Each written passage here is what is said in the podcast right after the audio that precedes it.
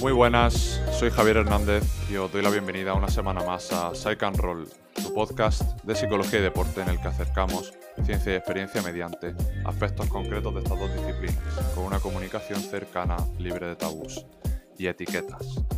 Hoy, en este tercer episodio, nos acompañará Luis Parejo, como ya habréis visto en, la, en el título del programa, actual jugador del Levitec Huesca de Leboro que es nuestra, la segunda categoría de nuestro baloncesto nacional, y una liga pues donde también ha disputado otras tantas temporadas, siendo la actual la octava, que pues entre, otros muchos galardones pues le ha servido para ser, por ejemplo, el jugador con más partidos disputados con la camiseta del Cáceres Ciudad de Baloncesto. Pero bueno, como ya sabéis, eh, a este programa no se viene por el currículum deportivo, que obviamente se valora también y, y en otros muchos contextos sino por razones algo más personales y que a mí pues me parecen interesantes de contar o enseñar como, como ya sabéis. Y es que traer a, Luis Parejo en este caso no es algo casual, porque uno de los primeros temas que, quería tratar en el, en el, podcast es el profundizar sobre el trabajo que se realiza con un psicólogo a tono personal, cara a cara, cuando se acude a terapia, ¿no? Y es que considero que hay mucho desconocimiento en torno al hecho de acudir o solicitar este, este servicio, que está condicionado demasiadas veces por las míticas fotos eh, que conocemos del diván, que vienen muy arraigadas de la corriente psicoanalítica y que hacen que todavía hoy pues, esté presente esa idea de solo voy al psicólogo para hablar de mis, para hablar de mis problemas, pero eso es solamente el principio o la punta del iceberg. Entonces, eh, ¿por qué Luis Parejo? Pues porque fue el, el primer jugador que de categorías FEB, es decir, de, de Leboro, Les Plata y Liga EVA que, abiertamente expuso y que actualmente, por desgracia, pues sigue siendo uno de los pocos que, como digo, expuso que realizaba pues un trabajo y una, y una mejora en, el, en la faceta psicológica adaptada a su profesión, a su profesión, perdón, que en este caso pues es el, el baloncesto. Así que hoy que pues quería aprovechar este episodio del podcast para además de agradecerle el dar ese paso, pues tener también el placer de, jugar este, este Psych and Roll con él y poder hablar de varios aspectos relacionados con este tema, como es el, trabajo psicológico. Así que bienvenido Luis, ¿qué tal? Muy buenas Javier, pues la verdad es que muy bien. ¿Tú qué tal? Muy bien, pues aquí preparado y como te digo para hablar un poquito de, este tema de una manera cercana y, como ya he dicho en la presentación, pues libre de tabús y bueno, un poco para que la gente que no te, que no te conozca o no sepa eh, mucho de ti, pues bueno, me gustaría o siempre suelo empezar con, que vosotros mismos pues hagáis un, un, scouting vital vuestro de, en este caso, eh, quién es Luis Parejo más allá del baloncesto. Bueno, pues yo llevo más de media vida dedicándome al baloncesto. De hecho, mm, le debo prácticamente todo porque, bueno, gracias al baloncesto ha sido eh, la manera con la que he conocido a todos mis amigos, bueno, a la mayoría de ellos. Eh, gracias al baloncesto me fui a, vivir a Madrid con 14 años, que fue mm, probablemente la mejor experiencia vital que he tenido. Y eh, eso es de agradecérselo a, mis padres, que siendo tan pequeño, pues me diesen la oportunidad y sobre todo la libertad para, para decidir en ese momento de, para marchar.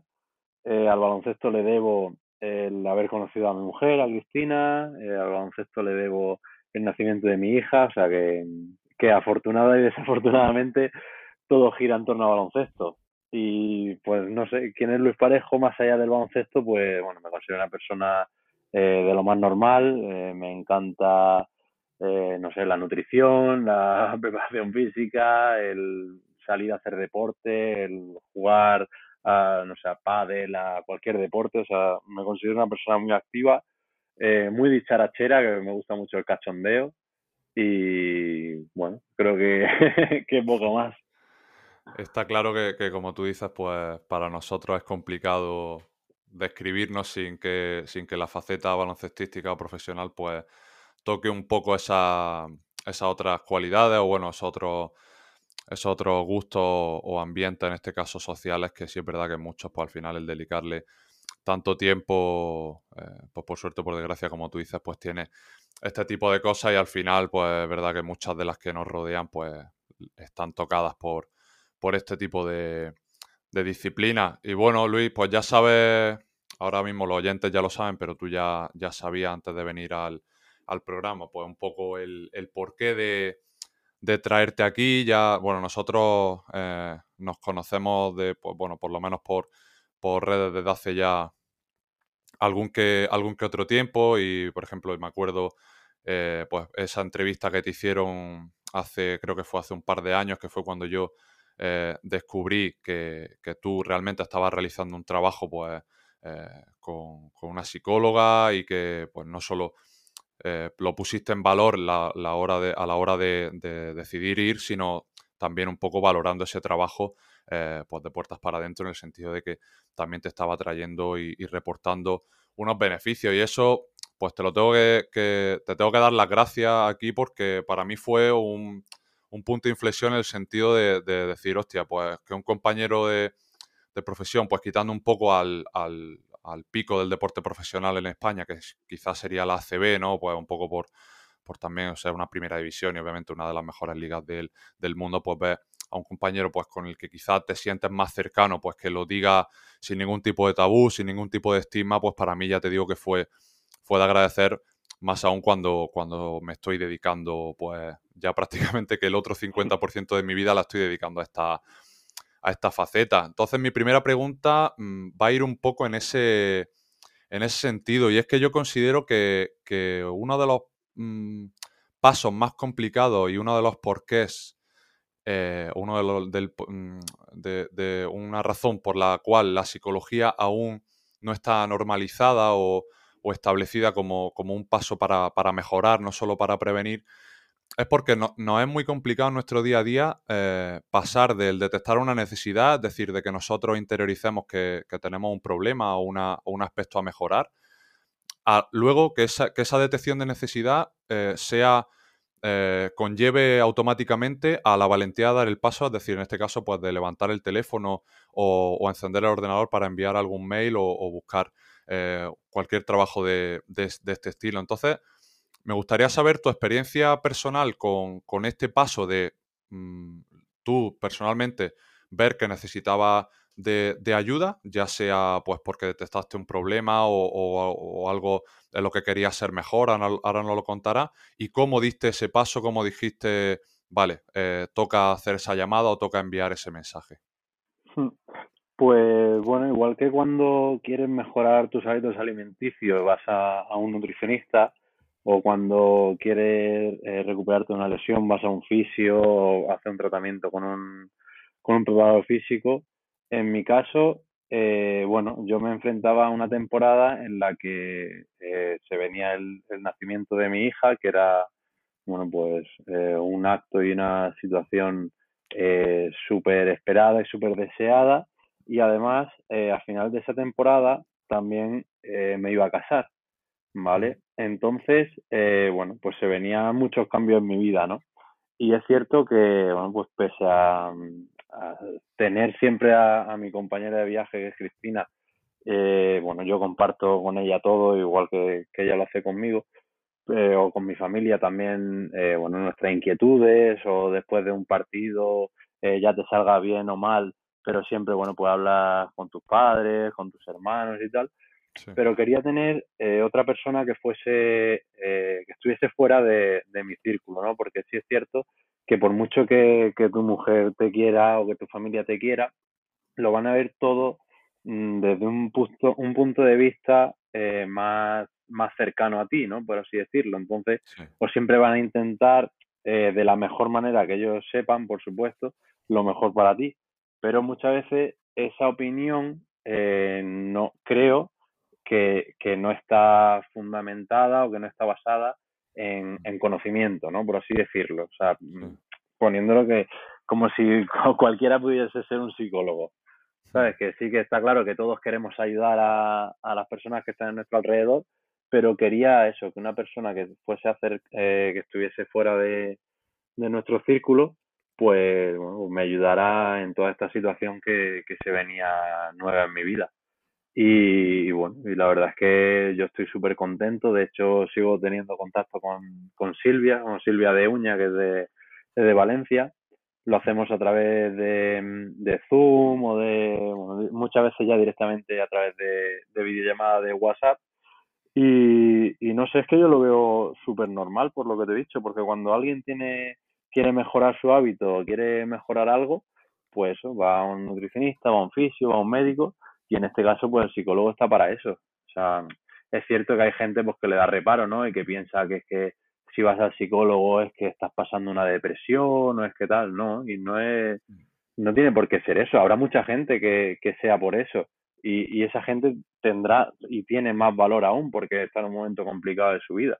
Pero en mi caso en concreto fue por eso, porque se me venían muchos cambios y quería estar preparado mm, de la mejor manera posible para, para afrontarlo.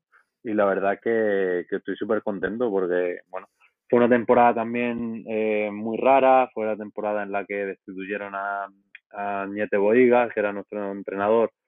Eh, bueno, fue entrenador mío durante las últimas, no me acuerdo si fueron cuatro, cuatro temporadas y media en Cáceres, eh, fue seleccionador mío en la selección española cadete sea, también eso fue un palo duro para mí. Y Silvia, la verdad que, que me ayudó mucho. Y no solo a nivel personal, porque también le estuve planteando el tema de cómo, cómo ayudar al equipo, porque bueno, estábamos en una situación que al final nos salvamos en la última jornada, ¿no? Y entonces ella, pues, sí que me estuvo, bueno, comentando varios, varios juegos de dinámica de grupo y así, tipo, tipo pruebas, pues para mejorar la química dentro del equipo, que también es primordial. Sí, yo bueno, creo que toca bastantes temas importantes y uno de ellos es pues la quizá esa pues esa diferenciación que muchas veces debemos hacer entre pues hablar cualquier tipo de problema o, afrontar una situación pues desde el apoyo que siempre o que normalmente va a recibir por parte de, familiares o de amigos en este caso, pero como tú bien dices, tenemos muchas veces que ser conscientes de que ese apoyo o esas opiniones van a estar un poco sesgadas, ¿no? Pues desde la subjetividad que, da la, pura emocionalidad de una relación eh, sentimental como es la relación que puedes tener pues, con, tu, con tus padres o con, tu, o con tus mejores o amigos, eh, círculo de amigos más, más cercanos. Entonces sí es verdad que, buscar ese, ese, apoyo objetivo que al final es el que da el trabajo psicológico, pues es de valorar. Y tú, de hecho, en, la, en, esa, en esa entrevista eh, dices que, el, que al final el dar el paso de, optar por el trabajo con, un profesional de la,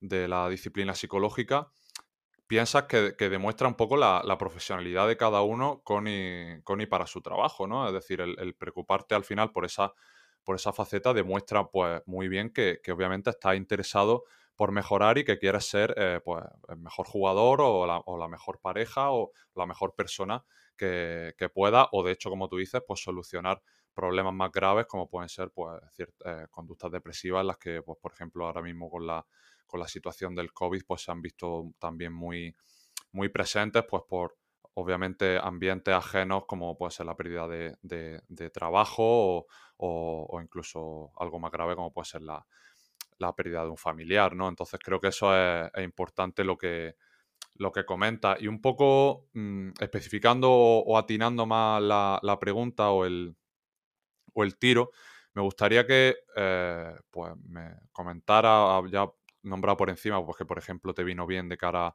a, tú también has sido muchos años capitán, capitán de, de, Cáceres, entonces también te, vino bien para estos temas grupales que comentas, pero más allá de eso, ¿qué beneficios te ha conllevado a ti eh, específicamente el, acudir y el trabajar en este caso con, con Silvia?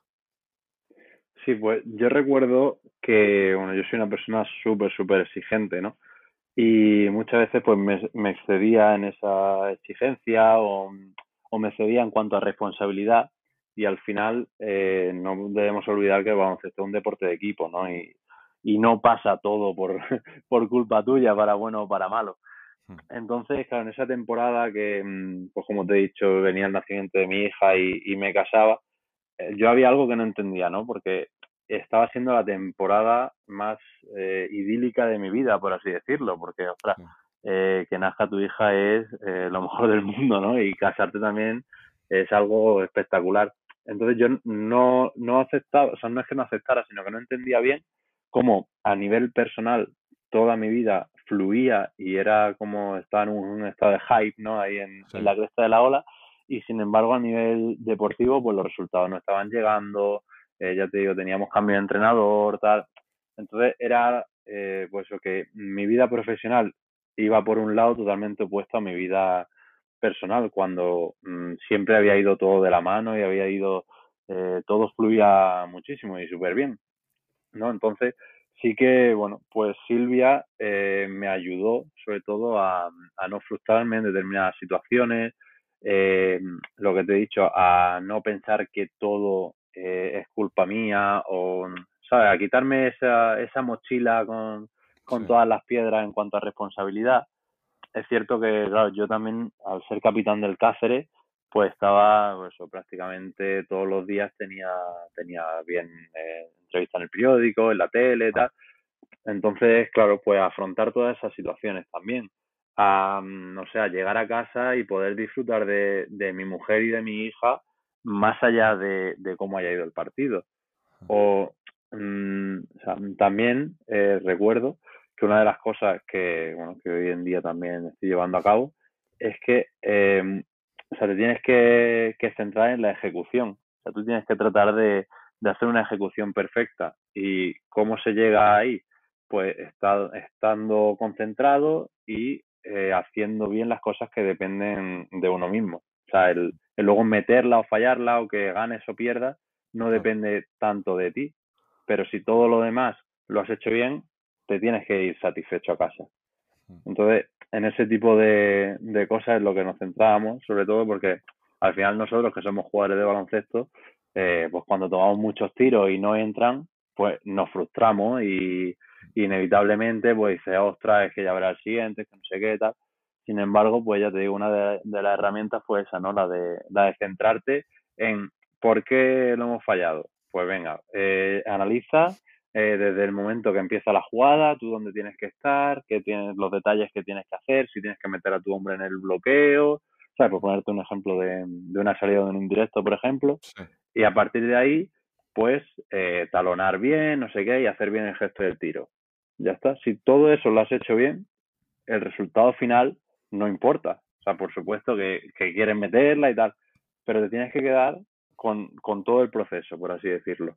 Mm. Y, y no sé, yo, la verdad que estoy súper, súper contento con Silvia, porque además, eh, no sé, una persona que mm, más allá de, del, del trato profesional, es una persona encantadora y, vamos, y le deseo lo mejor. Hmm.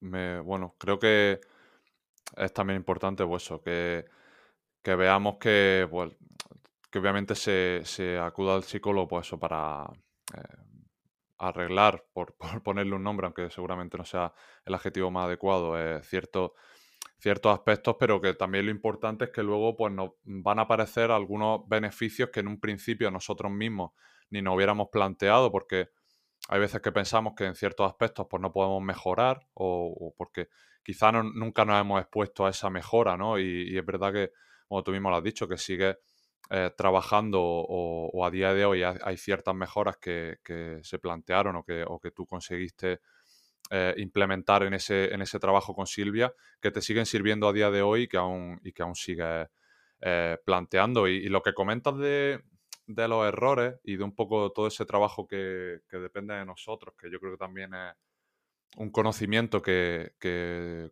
con nosotros mismos, aunque cueste hacer ese trabajo introspectivo, como, como decía, pues eh, aunque cueste hacerlo, como digo, creo que es importante pues, el, ver que al final el deporte pues, hay un porcentaje bastante alto, eh, dependiendo de la situación, obviamente, que, no depende de nosotros. Y mm, yo creo que el lidiar con el error, y siempre lo suelo, lo suelo comentar, es de los aprendizajes más importantes que un deportista puede, puede hacer, ¿no? Pues lidiar con el error del resultado, de lo que hemos hablado, ¿no? Del hacer una salida en directos perfecta en la que todo lo que has trabajado, pues pegarte a, tu defensor, salir, cuadrarte bien con los pies y realizar un buen, una buena mecánica de lanzamiento es lo que pueda depender de ti. Luego, pues que si el defensor es bueno, te llega, te puntea mejor o el tiro se sale, pues obviamente ese resultado es ese error que tenemos que, aceptar, ¿no? Que muchas veces en psicología hablamos de esa, de esa aceptación de lo que no depende de nosotros para, para que no eh, borre ni nuble un trabajo previo que ha, sido, que ha sido muy bueno. Y creo que también has tocado otro tema y es como muchas veces el, el contexto deportivo, ¿no? Al, darle tanta. Tú has dicho, tú mismo has dicho que eres muy, pues, muy exigente contigo mismo y te gusta hacerlo todo lo más, lo más perfecto posible. Pues muchas veces trae ese problema de eh, cómo dejo de disfrutar de otras cosas que supuestamente sirven o que en un principio están para desconectar, pues como en este caso era eh, tu familia o la relación con tu pareja, pues como muchas veces eh, contaminamos esos otros ambientes o esos otros contextos porque no ha salido todo lo bien que, quisiéramos en el, en el, plano deportivo. Y yo creo que también eso es, eso es importante, el intentar separar en qué contexto y qué es lo que se va a pedir de nosotros eh, en cada contexto. Yo lo veo, Perdona que te corte, Javi. No, no, claro. Lo considero, mm. lo considero primordial. O sea, mm. porque eh, lo que tú dices, o sea, más allá de, de haber ganado, haber perdido, sea, mm, la vida son momentos, ¿no? Y, el momento que, tú llegas a casa y, ves que está tu hija y te recibe con los brazos abiertos, o sea, mm.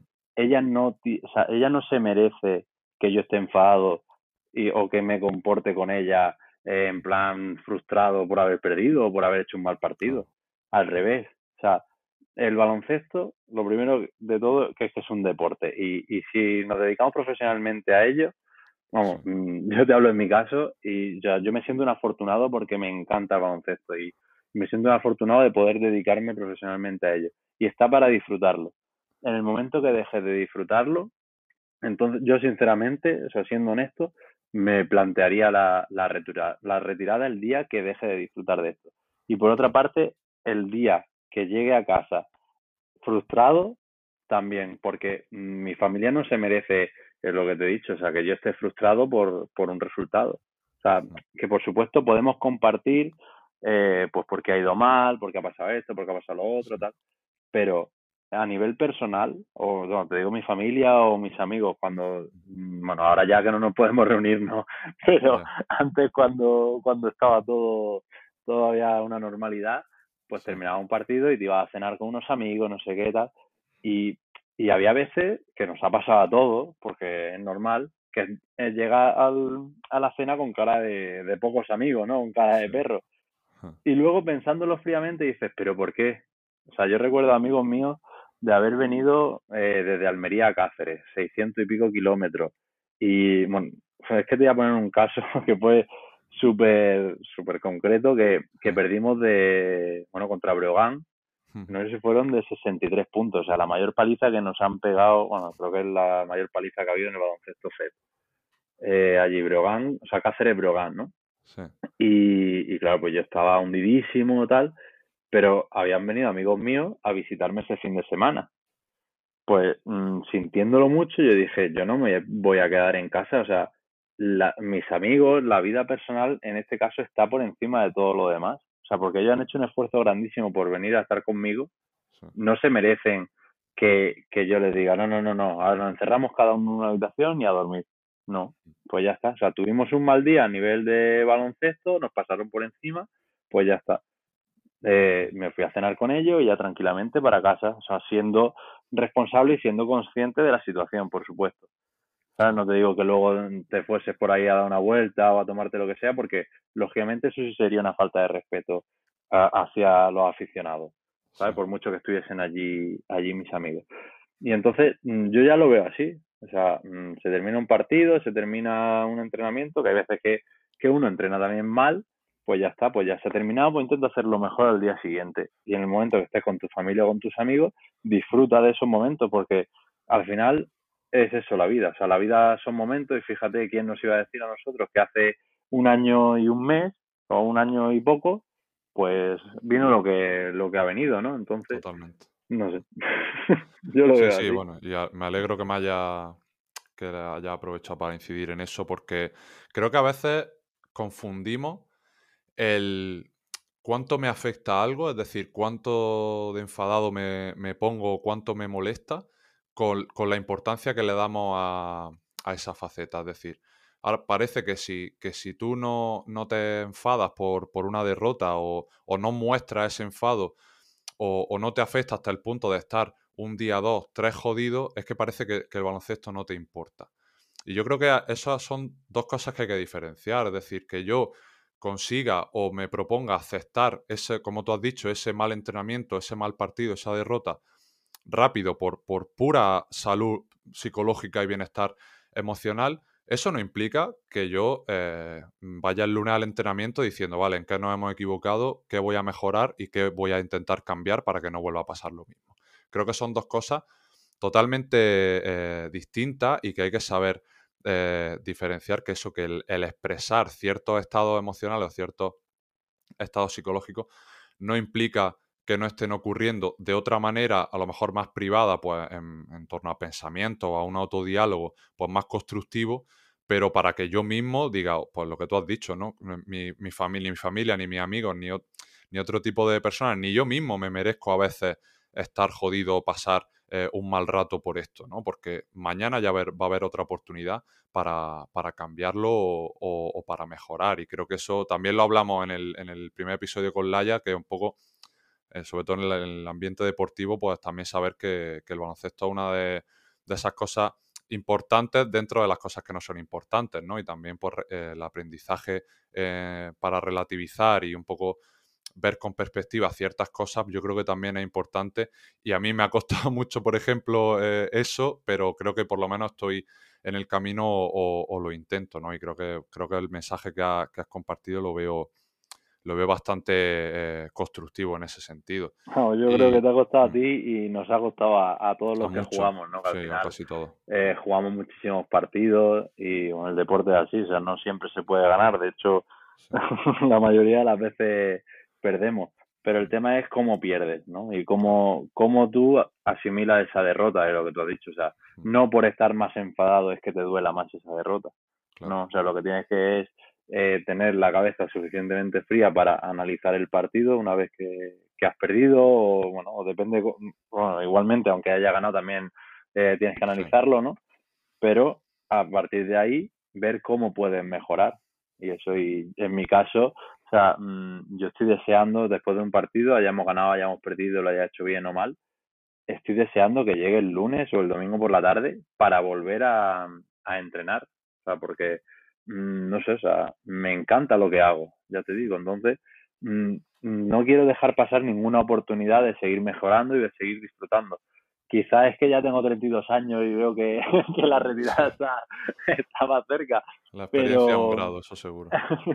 Pero es verdad, y, y, o sea, sobre todo después de, del COVID, o sea, con todo lo que hemos pasado, que separara la liga el año pasado de repente, mm, esto me ha enseñado a, a valorar muchísimo más el, el baloncesto, vamos.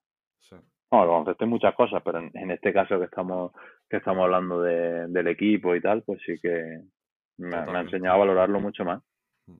Eh, yo me, me, siento bastante identificado con lo que cuentas, porque te hace un poco lo que tú has dicho, ¿no? Vivir o proponerte por lo menos valorar un poco más esos, esos pequeños detalles o esos pequeños momentos más que mirar el, el big picture, ¿no? Que es lo que dicen los americanos, ¿no? De un poco, pues, eh, ir más en ese paso a paso, en ese corto plazo, porque ahora otra cosa no, pero hacer planes a largo plazo creo que es bastante eh, presuntuoso en ese sentido porque nunca sabes qué es lo que puede pasar mañana. Y Luis, la última pregunta que te quería hacer en torno a tu, un poco tu experiencia con, ese trabajo psicológico, pues un poco también para eh, no solo que obviamente pongamos en valor los beneficios que esto trae, sino que también los que nos estén escuchando, pues yo un poco a veces el mensaje que recibo es que, como he dicho en la, en la presentación, muchas veces no se sabe a, qué voy a hacer terapia, ¿no? ¿Qué es lo que vamos a hacer? ¿No? Voy a hablar de mis problemas, voy a...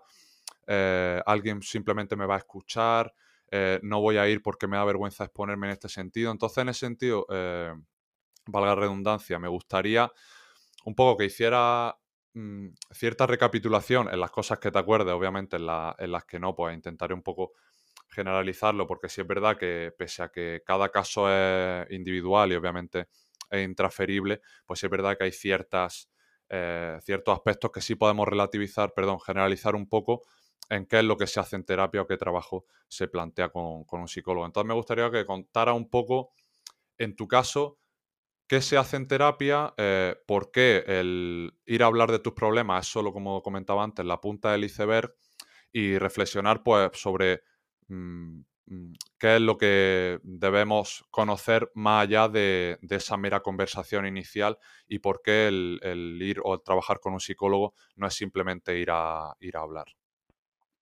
Hombre, mm, a ver, yo me acuerdo perfectamente la primera vez que, hicimos la videollamada, Silvia y yo, que dije, ¿y, y dónde me estoy metiendo? ¿no? Porque no tenía ni idea, lógicamente. Pero bueno, no sé si como fue a través de, de videollamada, fue un poco más, más suave y no estaba ella eh, con el diván preparado para que yo me tumbara, ¿no? Pero no, hombre, no. Eh, yo sí le diría a la gente que, que estuviese tranquila, porque al final, eh, o sea, es que mm, Silvia, en mi caso, cualquier psicólogo, tú mismo, o sea, es que estáis para, para ayudarnos. Y mm, no sé, es que yo lo veo, no sé, con mucha naturalidad. Y ya te digo, o sea, recuerdo que lógicamente era, estaba muy nervioso al principio cuando, cuando la llamé y tal, pero es que ella simplemente eh, me estaba haciendo preguntas, eh, tú le cuentas lógicamente lo que tú quieres y hasta, o sea, tú te abres todo lo que tú quieras según eh, la confianza que vayas teniendo, pues lógicamente te, te vas abriendo más, pero no sé, fue una conversación súper natural. yo recuerdo Em, que también estuvimos trabajando tema de, de rutinas para, bueno, pues para no llegar a un partido, em, o sea, para llegar al partido en un nivel de em, óptimo de, excitación, ¿no? O sea, no estar por encima ni por encima que te hace tomar, estar más precipitado ni por debajo que, que estás más relajado, ¿no? Sino llegar a ese punto de, de equilibrio hmm. donde lógicamente pues la toma de decisiones normalmente eh, es mejor. Eh, también me acuerdo que trabajábamos mucho en, en el triángulo del pensar, actuar y... Ah, no me acuerdo cuál era el otro, ahora me he quedado en blanco. Sentir, supongo, ¿no? el tema de emociones y demás, imagino. Sí, el, sí, la, el visualizar también. Y, no sé, la verdad es que hacíamos varios, varios ejercicios que no sé, yo lo veía como, pues, eran herramientas que me ayudaban luego en, mi rendimiento en, el día a día y, en mi rendimiento en, los partidos. Hmm. Y no sé, yo se lo recomiendo a, todo el mundo, ya te digo que, no sé, o sea, no solo por, por creer que tengas un problema, sino por, por querer mejorar o, porque veas que puede llegar, eh, en mi caso, por lo que te he dicho, algún cambio en tu vida y no sepas eh, cómo lo vas a afrontar, ¿no? Pues es una herramienta más para, para estar preparado. Y, mm, y, no sé, es que ya, o sea, mm, me has pillado un poco en blanco porque, eh, o sea, aunque ya sabía que íbamos a tener la entrevista y tal, pero es que yo lo veo súper normal. Entonces, mm, no sé, o sea, no le quiero dar más importancia de la que tiene porque lo veo eh, normal y necesario, ¿sabes? No es que, no sé.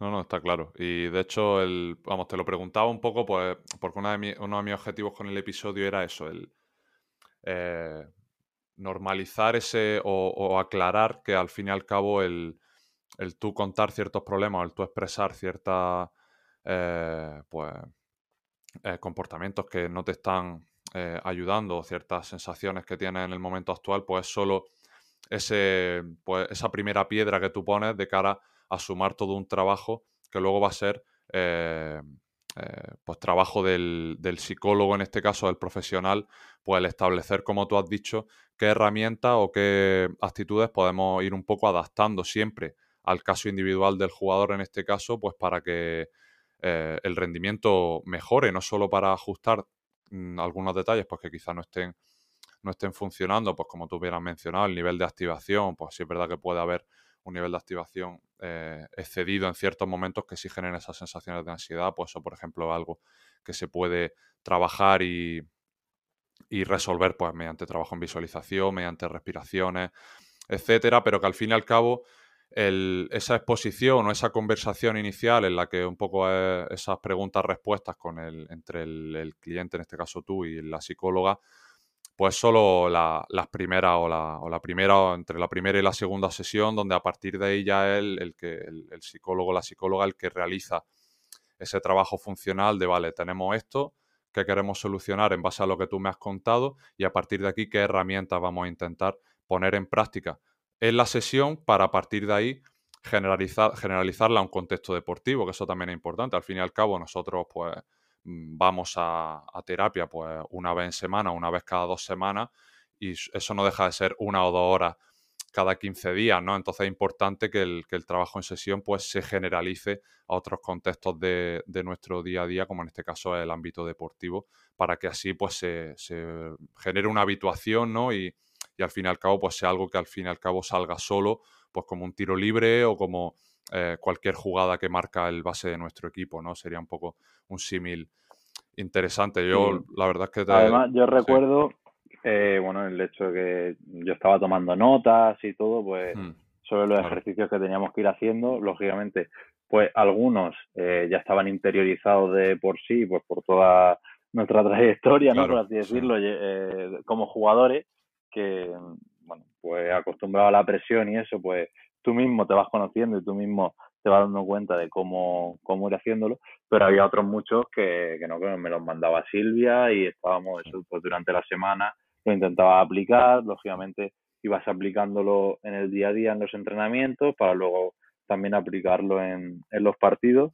Y al hilo de esto también, Javi, no sé si te ha pasado a ti, cantidad de compañeros que entrenando son súper buenos y luego llega el día de partido y, y, no son capaces de, de demostrar eh, lo buenos que son, ¿no? Entonces, en esos casos también, pues mira, lo veo, veo que puede ayudar muchísimo el tema de, de un psicólogo porque está claro que, que algo falla ahí, ¿no? Algo, tiene algún clic dentro que, que hace que el día de partido pues no rinda a su máximo nivel como está rindiendo en el día a día. Totalmente. De hecho, eh, bueno, pues tú bien lo has dicho y de hecho mm, te agradezco que lo mencionaras porque una de las frases que quería decir es que al, final tú asistes a terapia o vas al psicólogo a trabajar. Es decir, no simplemente vas una hora a hablar y ya está. Y el trabajo no se queda ahí, sino que luego tienes deberes, ¿no? Por, por un poco eh, hacerlo metafórico de, de, esta manera. Y, tío, menciona una situación que, que yo he vivido personalmente y también la he visto reflejada en otros casos de compañeros como comentas, pues de esa importancia que es el, abstraer o el, traer el rendimiento que yo eh, muestro en entrenamiento a un contexto de partido que muchas veces es totalmente diferente, porque todos los entrenamientos no tienes afición, eh, no tiene árbitros, bueno, no tiene árbitros como, como profesionales per se, eh, no tiene ciertas presiones que sí te pueden llevar a errar ciertos tiros. Pues el caso más conocido suele ser el del tiro libre, ¿no? Que tú en los entrenamientos lo tiras sin ningún tipo de presión externa que te genere un poco esas sensaciones de ansiedad y que luego en el partido no tiene por qué ser así, pues porque tu respiración está más acelerada, porque estás más cansado, porque tienes ese miedo a fallar, ¿no? De que al final es un punto más para tu equipo dos puntos más, ¿no? Y eso muchas veces también se trabaja, ¿no? Esa generalización de por qué en los entrenamientos sí sale y en los partidos no, y a partir de ahí, pues cómo podemos traer unas sensaciones parecidas a las que estamos viviendo en el partido al entrenamiento para que el entrenamiento sea lo más efectivo y lo más eficaz posible. Al final no es solo entrenar en cantidad, sino cómo aportamos calidad a ese entrenamiento, entendiendo calidad, pues como esas variables o esos determinantes que me van a hacer que al final un entrenamiento para qué está, pues para practicar lo que luego se va a dar en el partido, pues con los aspectos psicológicos no deja de ser distinto, ¿no? Y eso creo que lo que menciona es, importante, Luis, y y ahora eh, te hace yo una pregunta, Javi, como psicólogo. ¿Cómo trabajarías tú, por ejemplo, la mentalidad para afrontar un tiro libre? Porque, claro, es lo que tú dices, en un entrenamiento eh, tú puedes meter muchos tiros libres, tal, pero claro, los factores externos de marcador, presión, afición, hmm. no son los mismos. Entonces, ¿Cómo, ¿Cómo, lo ves tú? o sea, yo tengo, o sea, yo por ejemplo tengo mi rutina y tal, y entonces intento abstraerme de todo lo demás, o sea, simplemente haciendo mi, mi rutina, mecanizándolo, porque considero yo que no tengo ni idea, pero es lo que me ha servido para tener buenos porcentajes a lo largo de mi vida, que, que me ha funcionado. O sea, el hecho de mecanizarlo todo lo máximo posible para evadirme de, de todo lo demás.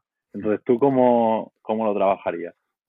Totalmente. Bueno, de hecho creo que el, llegar a lo que tú has dicho, a ese mensaje, es un poco el objetivo muchas veces del trabajo en la, en este caso con los tiros libres, y es algo de lo que, pues por desgracia tengo conocimiento de causa, te digo por desgracia porque, bueno, eh, mi, para los que me conozcan pues saben que mi especialidad ni mucho menos es el tiro libre, y, y es verdad que el, sobre todo en el último año he aprovechado para leer bastante sobre el tema porque sí es verdad que hay muchos estudios de eso, de cómo trasladar el entrenamiento en, el tiro libre, pues sin ningún tipo de, pues, de condicionante externo, a ese rendimiento en el partido, pues de una manera psicológica. Al final, eh, las rutinas, no solo a nivel físico, es decir, de cuántos botes doy antes de tirar, eh, cuánto me flexiono, eh, cómo dejo la muñeca y tal, que esos son, pues, obviamente, apartados que si tú no tienes una rutina ahí, pues es lo primero por lo que hay que empezar, es decir, que al final el tiro libre siempre sea hacer lo mismo antes de tirarlo, eso sería como el primer paso, pero luego si nos vamos al apartado psicológico, pues como más o menos he dejado entrever antes, lo que piensa antes de un tiro libre también es conducta y también es rutina. Es decir, que yo en un mm. entrenamiento me acostumbro a tener un autodiálogo conmigo mismo de, eh, vale, pues si por ejemplo tengo ansiedad cada vez que voy a tirar un tiro libre, pues que el autodiálogo sea constructivo en el sentido de, vale, solo un tiro libre más, eh, eh, lo has hecho mil veces en los entrenamientos, lo llevas practicando toda la vida. Por ponerte un ejemplo, ¿no? Al final el autodiálogo tiene que estar adaptado obviamente al jugador, pero sería algo en ese sentido y obviamente que luego ese, ese autodiálogo pues vaya acompañado de un descenso en el caso, por, imagínate que ese jugador pues sufre de ansiedad, de unas sensaciones fisiológicas demasiado activadas por una sudoración, eh, un, un, latido de corazón demasiado activo, temblores en las piernas que también suele pasar, pues que ese autodiálogo, esos pensamientos vayan acompañados, pues por ejemplo, de un trabajo en respiración. El trabajo en visualización, por ejemplo, se suele utilizar bastante en el sentido de, en los entrenamientos también practicar en el sentido de, vale, ¿qué rutina tengo? ¿Cómo la aplico? Y cómo visualizo yo lo que voy a hacer antes del tiro libre. Es decir, me imagino que la bola va a ir dentro, lo trabajo antes, por ejemplo, del entrenamiento. Es decir, hay muchas eh, maneras de trabajar, obviamente, todas según las, que, las necesidades que tenga el jugador, pero todo va enfocado al mensaje que has dado tú, ¿no? Al tener una rutina no solo eh, a nivel puramente deportivo baloncestístico, sino a nivel psicológico de qué siento antes del tiro libre, qué pienso y cómo lo ejecuto, ¿no? Cómo eso me ayuda a relajarme o no. Y obviamente eso que siento en el partido también, cómo lo manejo yo y cómo lo traigo al entrenamiento. Porque si yo, por ejemplo, en los entrenamientos tiro los tiros libres muy descansado, pues obviamente es una situación irreal también de partido, ¿no? Porque el exceso de, tasa cardíaca, por ejemplo, en un partido no solo aparece porque yo tenga ansiedad, sino aparece porque a lo mejor llevo ocho minutos seguidos en pista. Y eso también hay que valorarlo y es otro tema eh, importante, pero un poco, como hemos ido hablando en el episodio, pues encauzar ese pensamiento, esa, esa conducta como acción visible y también esa emoción que a mí me haga también, pues un poco encauzar ese, ese tiro libre. Sería un poco lo que lo que se, intentaría trabajar, como te digo, también apoyado pues, en herramientas que se pueden practicar en entrenamientos, pues como la visualización, por ejemplo, y la respiración, que también es muy, sin duda, es muy, es muy importante. Hmm. Pues otro punto que, que, no, que se me ha olvidado comentarte era el tema de, del autodiálogo. Eso también lo estuvimos, lo estuvimos trabajando y, y me parece también súper importante porque muchas veces eh, nos tratamos de una manera malísima a nosotros mismos. O sea, que no seríamos capaces ni de tratar a otra persona, así como, como nos tratamos nosotros. Y sin embargo, nos castigamos mucho. Eso no sé quién lo decía, que muchas veces somos nuestro peor enemigo en vez de nuestro mejor amigo. Y yo creo que nuestra relación con nuestro yo deportista, en el sentido de mi persona aplicada a un contexto deportivo, tiene que ser la más sana posible. Es decir, no estamos hablando de, una conducta ególatra en el sentido de soy el mejor, sino de, oye, qué cosa hago bien, cómo la aplico y cómo acepto eh, esos fallos de los que hemos ido hablando durante la durante y sobre todo hablarse a uno mismo con respeto. Exacto. Mm. Con respeto, con, cercanía, con claridad también y bueno, pues como dice ese autodiálogo, que también se trabaja y es otra conducta más, muchas veces como digo y lo intento también defender muchas veces lo que pensamos, esa conducta interna y privada, también es comportamiento y también nos podemos habituar, pues eso es lo que tú has dicho, ¿no? A un otro diálogo sano y, respetuoso con, nosotros mm. mismos. Y bueno, Luis, ya por, por ir cerrando un poco el, episodio, creo que yo creo que están quedando aspectos, la verdad es que muy, muy claros y muy interesantes para, para aplicar y un poco para que también pues, eh, sigamos quitando ese estigma en torno, al, en este caso, a la conducta o al, o al hecho de, acudir al psicólogo.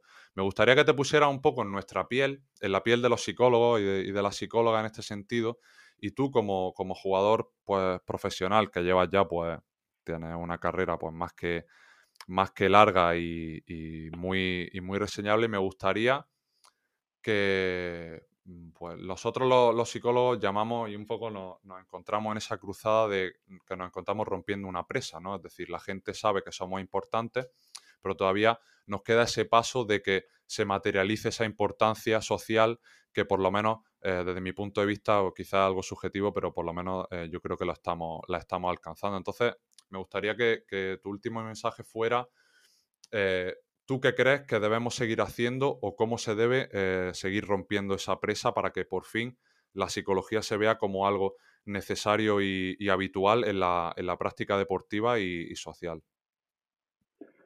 Buah, buena pregunta, ¿eh? pues eh, es cierto que hoy en día eh, se mueve prácticamente el mundo entero a través de, las redes sociales.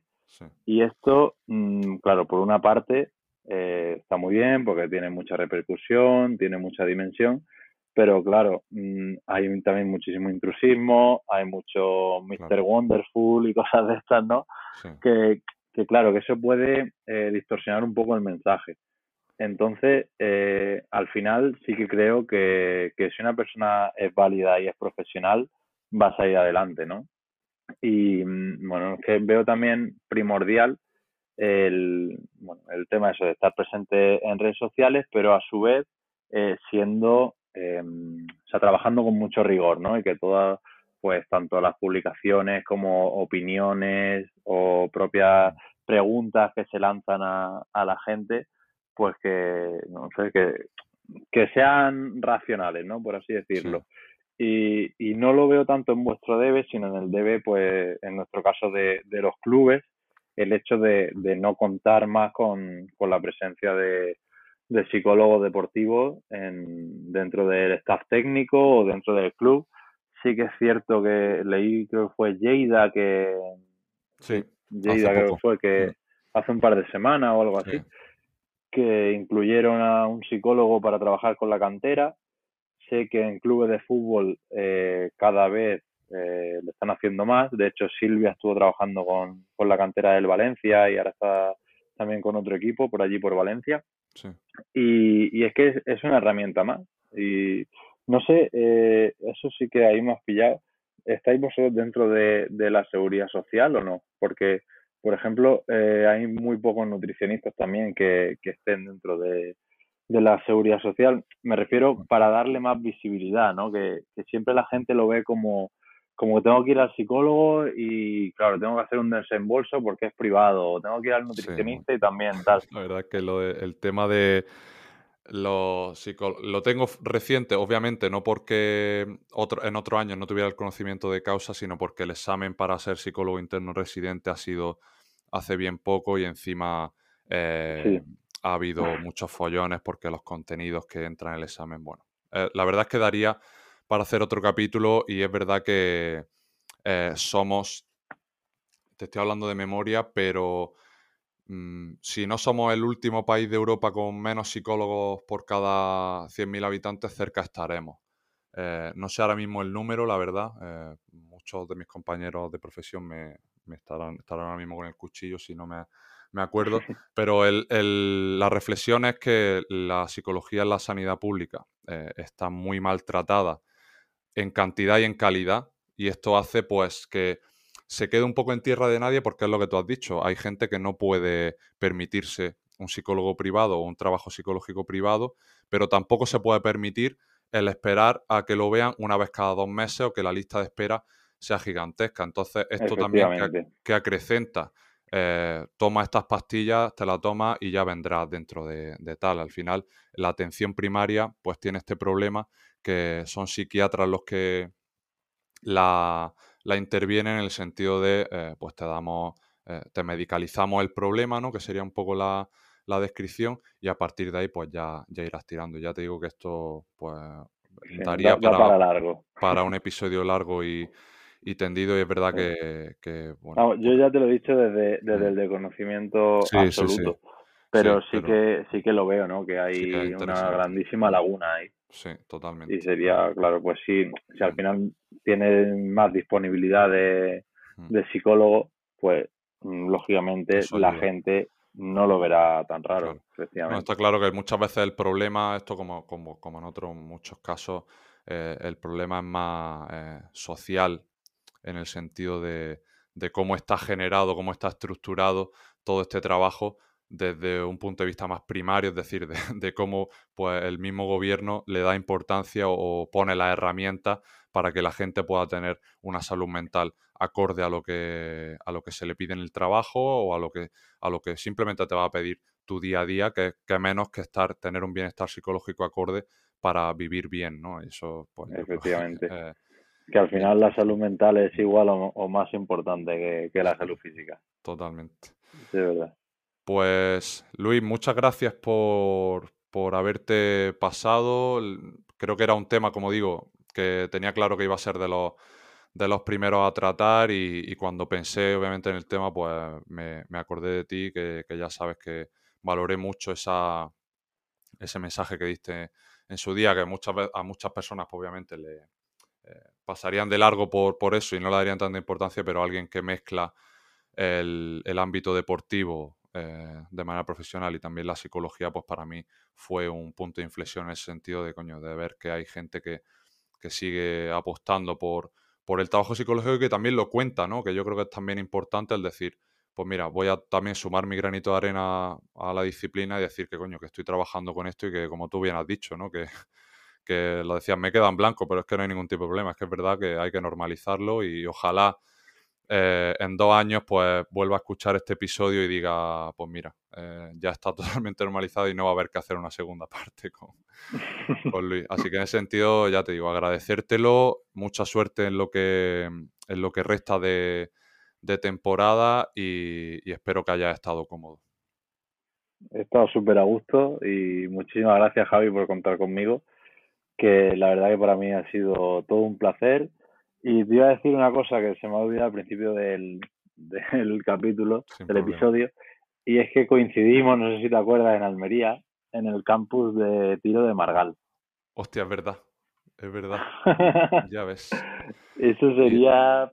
Eso sería hace 10 años o más, ¿no? Incluso. Sí, sí, sí, fácilmente, fácilmente. Sí, sí, sí. Y ahí tú eras un pipiolo que venía, creo que estaba también Pablo Fernández, el hermano de Jorge. Sí, estaba, no sé si estaba Fede por ahí. también, puede ser. Fede, sí, José Marco. Sí, sí, sí, Verdad, Unos cuantos nos juntamos. Claro, yo, yo me, eché la vista atrás al corto plazo y digo, obviamente, pues cuando intentamos sacar para adelante la, la asociación también y demás, y digo, pero creo que a Luis en persona, no sé si lo habré visto. Pero sí es verdad. Sí, sí, pues ahí, ahí coincidimos. yo creo que tú serías cadete o junior. Sí, yo sé, ya tendríamos 14, 15 años, ya te digo, nomás. Sí, sí, sí. Pues mira, ya tengo ahí un recuerdo, desbloqueado, ¿no? Como dicen los, Pues y lo dicho, que, que, muchas gracias de verdad y que te lanzo el guante para, para otro episodio, ¿eh? cuando, cuando quieras. Totalmente. Pues nada, Luis, agradecértelo y a los que, como siempre digo, a los que estáis al otro lado del dispositivo, muchas gracias por, escucharme y escucharnos otro domingo más en este tercer episodio de, de Psych and Roll, donde hemos estado hablando, entre otras muchas cosas que han ido derivando, pues eh, a nivel específico de qué es lo que se hace en terapia y por qué no, no únicamente, no única y exclusivamente, pues vamos a, hablar de nuestros problemas y de cómo a partir de ahí pues podemos darle valor a un trabajo que no solo sirve para prevenir, sino también para promocionar. Así que lo dicho, espero que si estáis escuchando esto en domingo paséis una, una buena tarde y si es en, otro, en cualquier otro día de la semana, pues que este día esté siendo acorde a vuestras expectativas. Nos vemos dentro de dos domingos en el próximo episodio de Psych and Roll y un abrazo enorme. Hasta luego.